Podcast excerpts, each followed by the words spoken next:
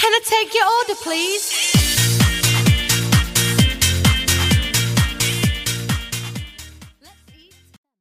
Hi guys, how's it going? 这里是程程微英语，你贴心的私家英语老师。A step every day takes you a thousand miles away。记得一定要坚持每天学习英语，总有一天你的梦想也可以实现。 今天我们的学习内容是如何在快餐店点餐。先来听一段在麦当劳点餐的对话。May I help you? Yes, I want a Big Mac, one small Coke, one large French fries, and one apple pie. For here or to go? For here. Ten dollars and five cents total, please. Okay, where are the napkins and straws, please? On the table. 先来学一个点餐时候必须用到的句型。I want. I want. 这个意思是我想点，我需要点什么餐。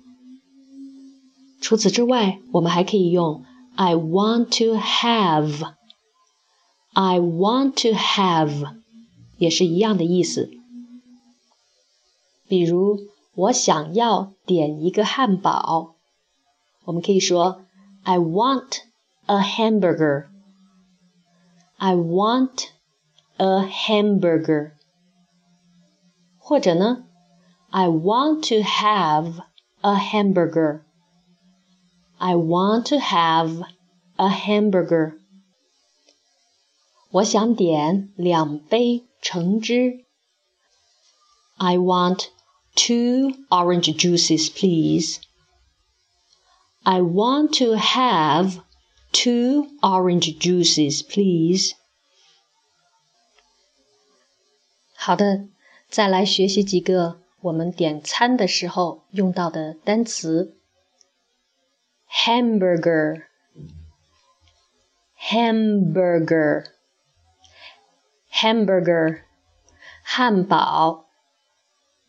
orange juice, orange juice, orange juice, 橙汁 chicken drumstick, chicken drumstick, chicken drumstick, 炸鸡腿 French fries, French fries，这是炸薯条的意思。我们也可以直接说 fries。fries。The next one, cherry pie.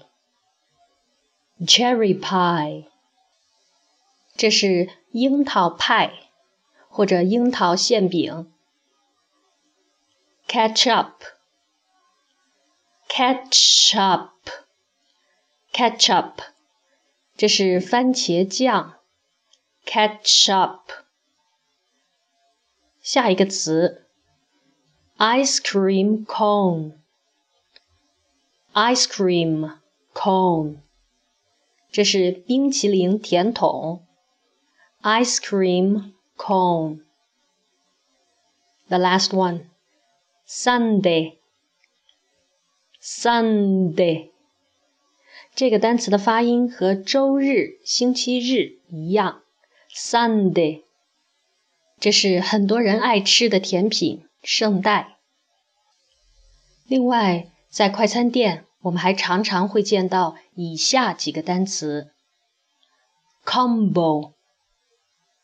：combo，combo，meal deal，meal deal。value meal value meal 这三种方法都用来表示的是套餐或者优惠套餐。我们再来读一遍：combo Combo meal deal, meal deal. Value meal, value meal. Well, so much for today. Hope you enjoy your learning. See you next time.